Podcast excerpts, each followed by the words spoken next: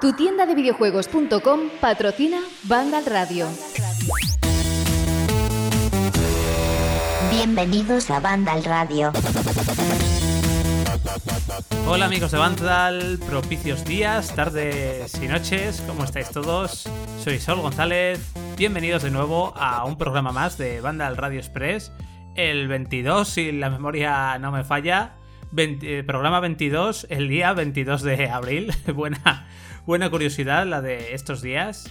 Y bueno, espero que estéis todos bien, lo primero es lo primero. Y a partir de ahora ya vamos a hablar de videojuegos, ya vamos a hablar de el retorno de un JRPG muy especial, sobre todo para los que. los amantes de Super Nintendo, los que crecisteis con Super Nintendo. Ya estaréis intuyendo qué juego es, pero antes de nada, Carlos Leiva, ¿cómo estás, amigo? Buenas a todos, ¿cómo estamos? Aquí ya creo que es mi segundo programa en Express, pues tras el Final Fantasy... No, el tercero, el tercero, que en el spoilers también estuve. sí, y bueno, de lo que vamos a hablar hoy, Carlos, es de Trials of Mana, de una adaptación bastante particular que ha desarrollado Square Enix y que distribuye Cosmedia y que más que una readaptación, una remasterización, es un remake total del Trials of Mana, de esa tercera, tercera entrega de la saga Mana, por decirlo de alguna forma, que en japonés tiene un nombre muy complicado que nunca me aprendo de memoria, Carlos, tendrás que perdonarme. Pero bueno, la mayoría de vosotros ya, ya sabréis, ya sabréis a lo que me estoy refiriendo. Un JRPG que, eh, por lo que hemos visto desde la Gamescom en algunos gameplays, a nivel artístico, a mí me, encanta la pinta que, que tiene. Y quiero saber, y yo creo que todo el mundo que nos está escuchando también, qué eh, tal está ese Trials of Mana. Tenéis el, análisis completo en nuestra página web, en Vandal. Pero aquí tenéis a Carlos para eh, contaros un poquito de primera mano qué le ha parecido este Trials of Mana. Cuéntame, Carlos. Pues bueno, aquí lo primero es que me ha llamado un poco la atención porque has comentado el tema de los que crecimos con los JRPG, con Super Nintendo y demás. Pero no tenemos que olvidarnos que realmente este juego a nosotros, a Occidente, a los que no somos japoneses, no nos llegó hasta el año pasado con el recopilatorio de sí, bueno, eran, los primeros, ¿no? Los que estaban aquí disponibles, el primero. Sí, sí, fueron el primero de Game Boy. Legends y... of Mana, y el Secret of Mana. Depende, porque el, primer, el primer juego, aparte de que nació como una especie de spin-off de Final Fantasy, eh, lo llamaron de diferente forma en Estados Unidos, en Europa, creo que aquí se llamaba Mystic Quest, lo conocimos así. Y vamos, ya un lío, pero vamos, al segundo ya lo conocimos como Secret of Mana y ya los siguientes que llegaron ya tenían el of Mana al final. Que en japonés, pues eso, eh, esta tercera entrega era Seiken Desensur 3.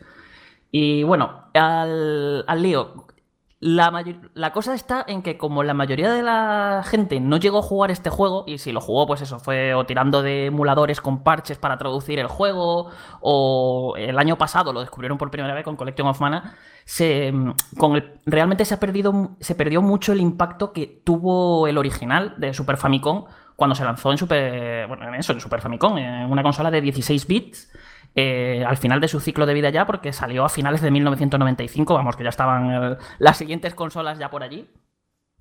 Y sorprendió muchísimo porque fue un JRPG muy, muy, muy, muy, muy especial. Porque hacía cosas que estaban muy adelantadas a su tiempo. De entrada, la mayor característica que tiene es que tú escoges a tu grupo de personajes de entre seis, en total hay seis héroes, y tú al principio de la partida tienes que decidir cuál de esos seis va a ser el elegido, que tiene que blandir pues, la espada del maná y demás, y tiene que salvar al mundo, y quiénes son los, otros dos que le van a acompañar. Dependiendo de eso, pues tienes una historia de orígenes diferente y puedes entrar en tres rutas argumentales distintas. Generalmente la, la mayor parte del juego es todo el rato igual, pero hay como eh, a mitad de juego y a final eh, unos, unas mazmorras y rutas argumentales exclusivas de, cada uno, que es eso, van variando la, historia y te permite pues darle mucha rejugabilidad al título. De hecho, la gracia estaba también en que dependiendo de los compañeros veías unas interacciones u otras, unas escenas, hacían, tenían unos diálogos diferentes.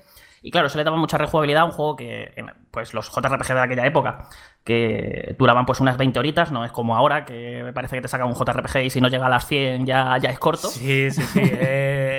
Eh, y es una tendencia que a mí, Carlos, no me gusta nada, que parece muchas veces, si tiene sentido y si está bien argumentado, que dure lo que quiera. Si son 100 horas, perfecto, pero hay muchas veces que te planteas jugarte un juego que dura 100 horas, ciento y pico horas y dices, por Dios, de verdad, es difícil que no se haga largo. Yo creo que una duración de un juego para mí entre 30 a 40 horas está más que, más que bien, para mí por lo menos. Yo, yo cada vez aprecio más este tipo de, juegos aquí, una experiencia concentrada, tus 20 horitas, tus 15 horitas, que luego la gente, o sea, el Resident Evil 3, con todo lo que los palos que le han caído porque duraba 6, 7 horas, yo, yo vamos, me, contentísimo, lo terminé y dije, uff, qué bien, venga, vamos al siguiente juego.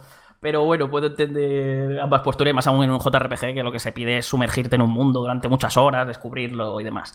Pero bueno, volviendo al, al juego, eh, la verdad es que, como te duraba esas 20 horitas, tenías muchos motivos para rejugarlo y nada, hacerte tu aventurita las veces que quisieras, para ir viendo las diferentes rutas y e ir probando combinaciones de personaje, porque además cada personaje, evidentemente, es de una clase, o sea, tiene una clase asignada, entonces tiene un rol en la batalla. Está pues el típico que sería el mago, el mago de, eh, de curación, de lo que sería un mago blanco. Eh, el mago de ataque, una amazona, un berserker, hay un poco de todo.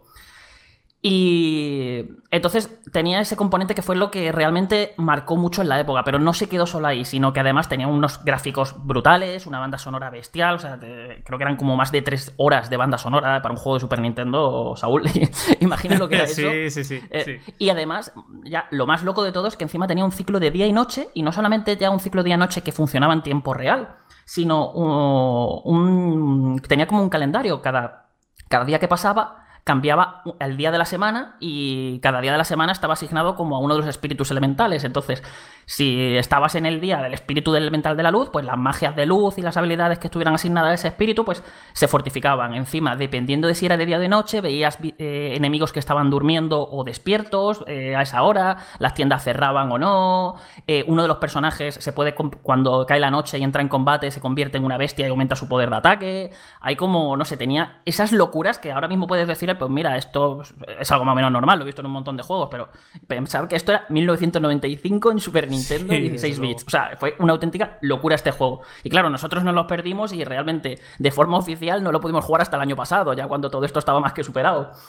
Y así que ha sido una muy buena idea por parte de Square Enix recuperar eh, esta joyita que tanta gente se perdió y que incluso el año pasado mucha gente probablemente incluso pasaría de, él por encontrarse, ya sea porque es un recopilatorio que costaba 40 euros de salida para tres juegos así retro, que ya sabes que mucha gente suele hacerle un poquillo así de lado a este tipo de recopilaciones.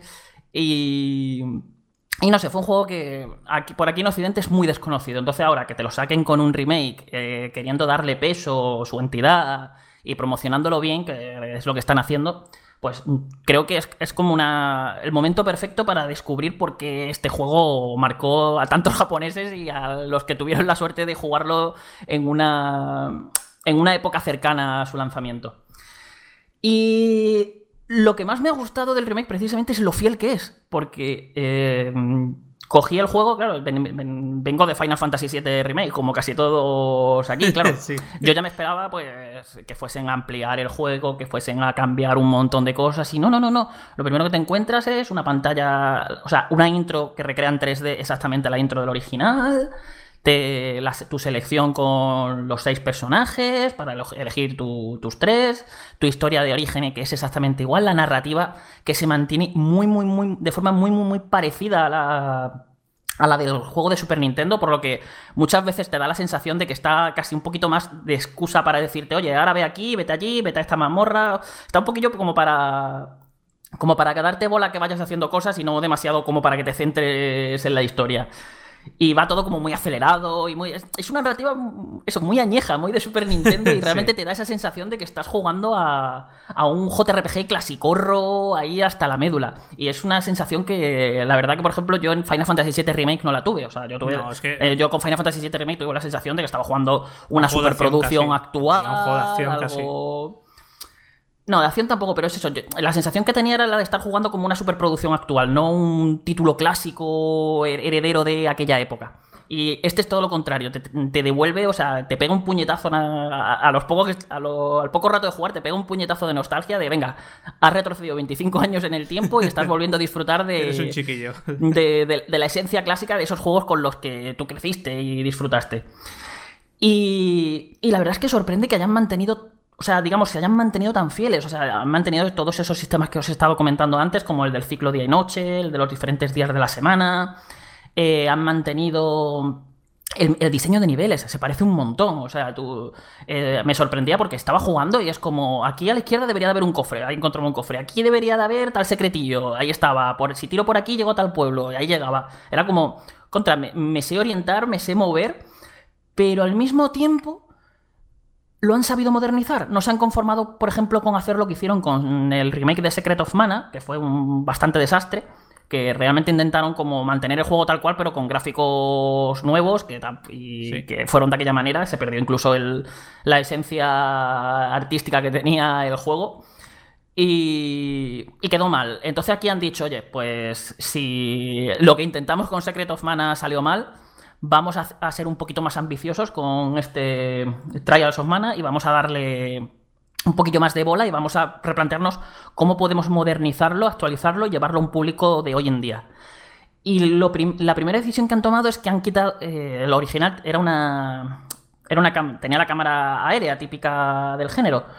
Y aquí, en cambio, la han cambiado y ahora es una cámara en tercera persona completamente adaptable que tú puedes mover con el stick derecho fácilmente. la, puedes poner como te, como te da la gana y es un juego 3D que te sumerge mucho más en su mundo, porque claro, ya no lo estás viendo desde arriba y a escala, sino que lo estás viendo ahí, digamos, tú, tú eres un personaje más metido en ese, en ese mundo mágico y medieval que hay, ves el tamaño de las casas, está todo el de otros personajes, el de los monstruos, te sumerge como mucho más en su mundo y al mismo tiempo hace incluso que sea más interesante explorarlo, porque aquí ya no es lo típico de, uy, voy a pasar de esta pantalla aérea a esta otra, no, no, aquí es, uy, hay una casa allí, voy a la casa, voy a mirar detrás de la casa a ver si hay algo detrás de ese escondido no sé, es como, como mucho más inmersivo y mucho más entretenido. A mí me ha gustado mucho este cambio que han hecho, la verdad.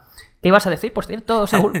Iba a decir que eh, mm, yo recuerdo en, la demo que una de las cosas que me sorprendió fue eso, esa, esa nueva perspectiva que, que hay. De hecho, la demo creo que sigue disponible, Carlos, o era temporal.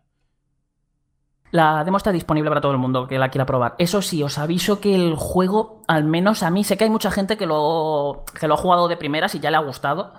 Pero a mí el juego me tardó un. O sea, lo que es todos los cambios del remake y el remake en sí y demás, me costó un poquillo calarme porque las primeras horas son como muy tutorial, muy básicas, el sistema de combate apenas te deja probar nada. Lo estaba yo me he jugado el juego en difícil y los primeros llegabas al primer jefe y lo reventabas de dos guantazos y era como mm, me está fallando algo, ¿qué está, qué está pasando con este remake? Y, y esa parte es la que vais a jugar en la demo. Entonces, no terminéis de juzgarlo porque al final esto no deja de ser un JRPG en el que cada vez tus personajes van a ir aprendiendo más cosas, los enemigos se van complicando, van saliendo cada vez más jefes, vas teniendo más mecánicas y son cosillas que quizás no las vais a ver del todo en la demo. Y la demo quizás os dé una mala impresión respecto a lo que luego es el juego general. Eso te iba a decir precisamente, que uno de los aspectos eh, más negativos que apuntas es el de la dificultad con respecto al original, que era bastante más difícil. Este, esta dificultad eh, aparentemente baja, eh, se conserva durante toda la aventura o a medida que vas progresando vas viendo como la curva de dificultad va subiendo hacia arriba. A ver, realmente la curva va subiendo. O sea, eh, poco a poco va llegando a esos momentos en los que tú tienes que jugar bien, por decirlo así. Tienes que esquivar los ataques de los monstruos, tienes que gestionarte bien el uso de objetos y magias y demás. Pero no es un juego difícil. O sea, yo me lo he jugado en difícil y no, he muerto en todo el juego, ¿vale? También aquí quizás influye un poco el equipo que te hagas. Yo es que ya al, original me lo pasé y lo repasé ya varias veces. Y dije, pues venga, voy con este grupo que sé que funcionaba genial, no sé qué. Y evidente, y ya iba un poco yo más sobre aviso, pero a mí se me ha hecho mucho más fácil que el original. En el original sufrías más, sobre todo por todos los... Esto ha pasado por el tema de los cambios que han hecho en el sistema de combate. Eh, eso te iba a preguntar ahora sobre los cambios en el sistema de combate, explícanoslos un poco. Pues a ver, básicamente se sigue manteniendo como una acción RPG, es decir, es un juego con acción en tiempo real en el que tú pulsas el botón de ataque y tus personajes pegan. La cosa que ahora con la nueva perspectiva y con el nuevo diseño que se le ha dado, se, ha vuelto un poquito más acción pura. En el original, por ejemplo, era lo típico, tú te acercabas a un enemigo, le pegabas un espadazo y a lo mejor si tu índice de acierto era bajo, pues te ponía fallo y has fallado. Y luego aparte encima tenías que pelearte con un sistema de colisiones horrible, en el que la mitad de los golpes que dabas es que ni siquiera te ponía lo de fallo porque era que el juego no estaba detectando que le estabas pegando el espadazo al, enemigo. Y eso aquí se ha perdido. O sea, aquí ya si le pegas a un enemigo, le, le has pegado. Y otra cosa que pasaba en el original es que si los monstruos usaban una técnica, una habilidad, una magia o hacían cualquier cosa, incluso tus personajes cuando las hacían, el tiempo se ralentizaba. El enemigo hacía su ataque, ocurría el ataque, o sea, generalmente se lo comía todo tu grupo o alguno conseguía esquivar o lo que, pasase y seguía el combate.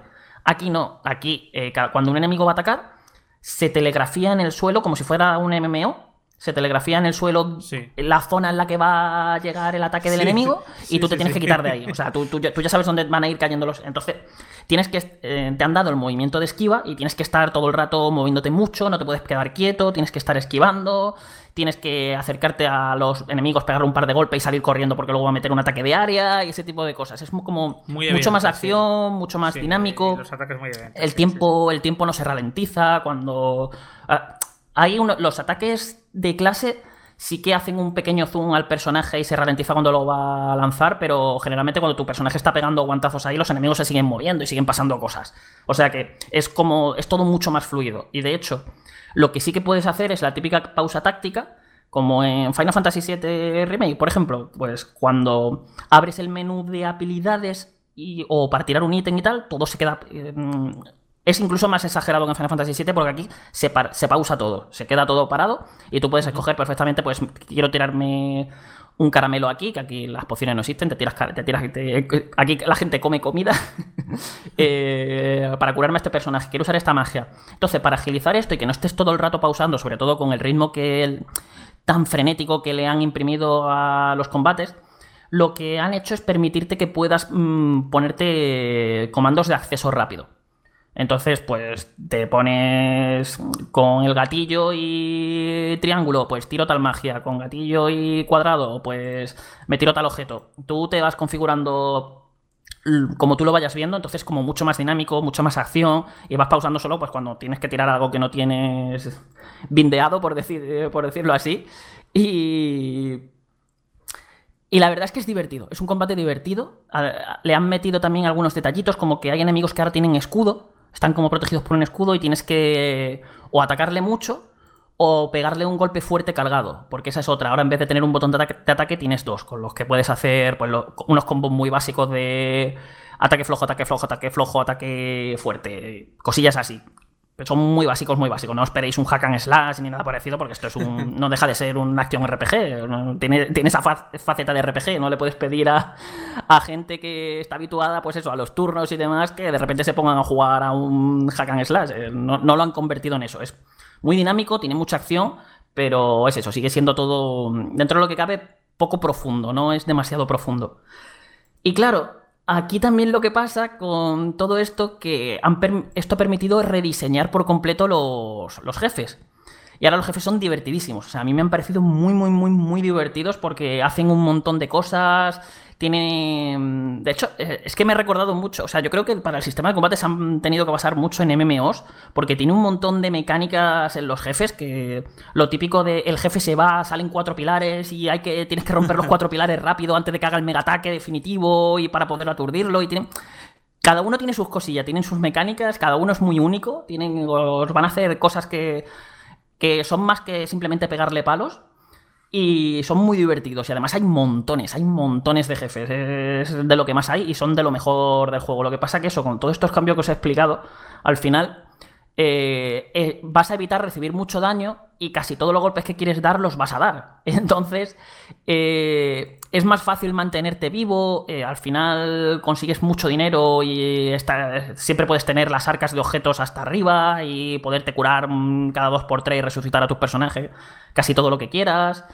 Y al final, pues, se hace facilillo. Si, si tienes un poco de experiencia en el género y más aún, ya digo, yo con el grupo que iba, eh, llega un momento en el juego, porque aparte los personajes, como he dicho, tienen clases, ¿no? Y a medida que vas avanzando en el juego, puedes conseguir las clases avanzadas de esos personajes. Hay como varios cambios de clase que haces a lo largo del juego. Y de hecho, una de las novedades es que ahora hay un último cambio de clase más.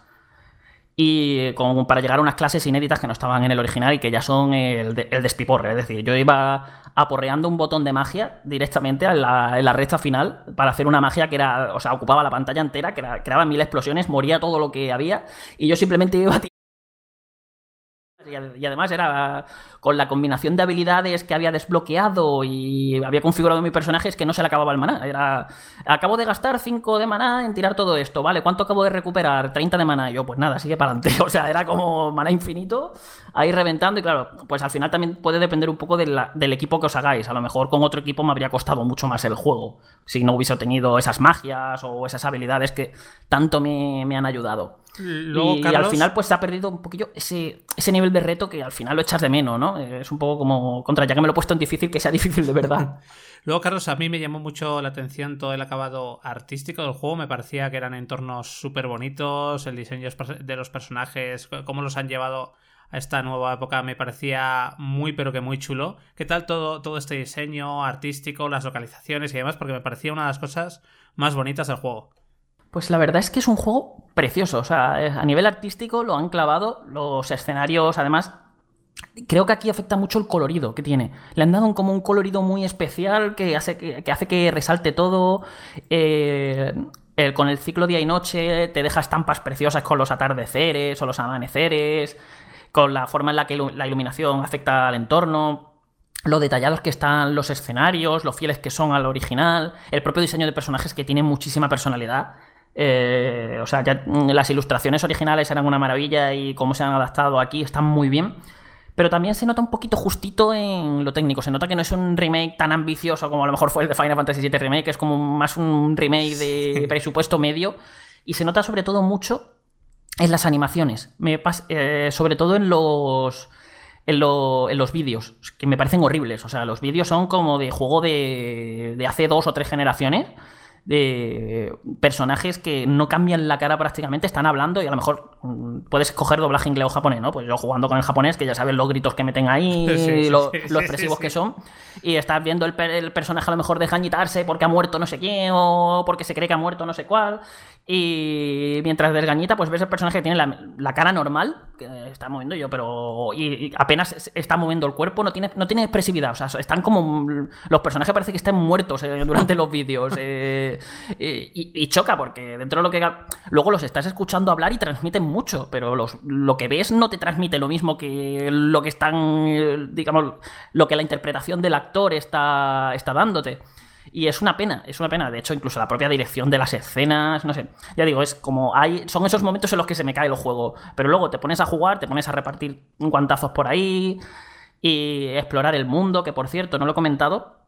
Pero ahora, como le han dado esta nueva perspectiva al mundo, ahora puedes saltar. Se ha añadido la opción de saltar, entonces le han dado mayor verticalidad a los escenarios, que por eso también son más interesantes de explorar, porque incluso hay pequeñas secciones de plataformas, hay un par de mazmorras en las que en la cámara se pone de lado y se queda fija y parece un juego de plataforma 2D en el que tienes que ir pegando saltos por champiñones y cosas así. O sea, es como. Tiene esos detallitos muy chulos el juego que y aparte con todo lo que estás viendo, lo bonito que son, es que ya digo, el, mundo, lo que es el mundo del juego es precioso, aunque las texturas no sean nada del otro mundo, los modelados estén bien sin más y tal, aunque lo técnico no llegue a, esos niveles que a lo mejor podríamos esperar, eh, luego te lo da lo artístico, es que es un juego que te entra por los ojos porque es bonito, es un juego muy muy muy bonito y con, además con mucha personalidad visual.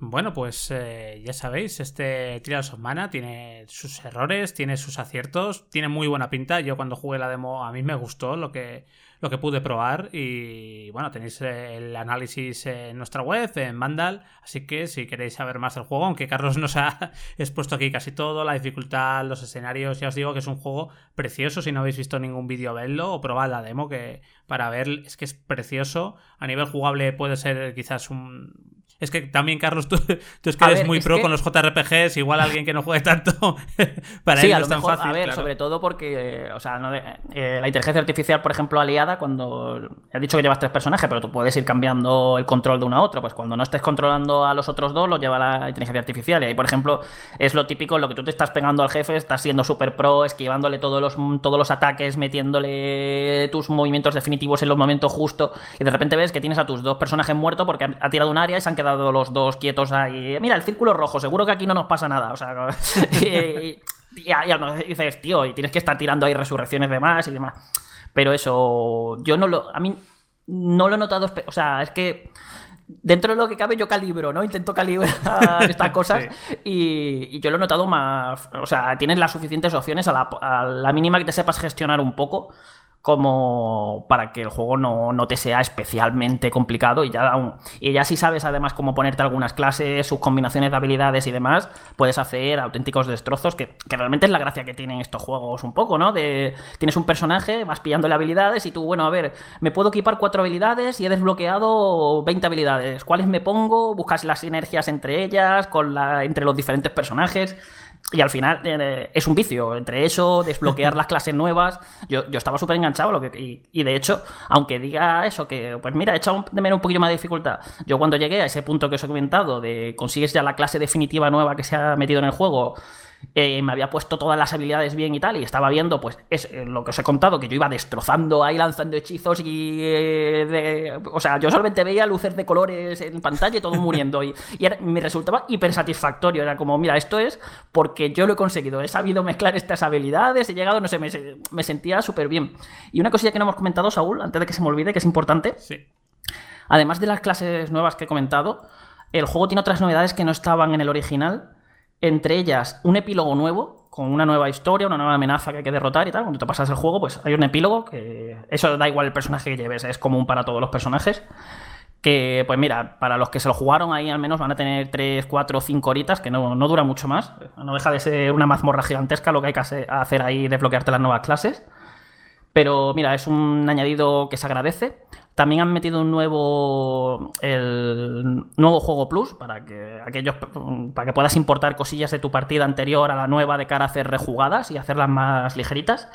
Y han metido un nuevo coleccionable que han escondido 50 cactolillos a una especie de cactus parlantes que los han escondido por, por, todo el mapa, por todo el mapa. Y cuando cada vez que consigues 5 desbloqueas una mejora, como que tengas una probabilidad de que te dupliquen la experiencia recibida en combate, que las tiendas te hagan descuentos. Entonces, pues, aunque ya te conozcas el mundo del juego, ya te están obligando a volverlo a explorar de arriba abajo para buscar a estos nuevos coleccionables. Así que no son unos pedazos de añadidos, pero oye, se agradecen. Son cosillas que están ahí para quien se conozca el juego y que además aportan, que no, no es lo típico que está ahí por meter, sino que al menos te, te ofrecen algo medianamente interesante y que siempre conviene destacar. Y por último, que ya que lo estabas comentando, Saúl, que y además que es algo que hemos hablado tú y yo antes, que eso, aunque, aunque hayamos comentado los fallitos que tiene, que no, es perfecto, no se siente, dentro de lo que cabe, tú estás jugando este remake y no estás sintiendo estar ante una obra que fue, digamos, tan especial y ambiciosa como fue la original, que tú te coges el original ahora y estás diciendo, madre mía, que esto es Super Nintendo, como lo hicieron. No te va a, no te va a transmitir eso pero sigue siendo hiper disfrutable. O sea, yo me lo este, el juego me lo he bebido, me lo he pasado genial. Y aunque eso, reconozca que tenga sus fallos, si os gusta el género, os gusta lo que propone, os gusta lo que habéis visto o lo que he comentado en el análisis, incluso cosas que a lo mejor yo puedo decir que son fallos y a vosotros parece bien, ya os digo que es un juego que se disfruta muchísimo. A poco que te guste el género, eh, yo me lo he pasado muy, muy, muy, muy bien con él y no me he aburrido en ningún momento. Han sido 20 horitas magníficas, me lo he pasado muy, muy bien con él.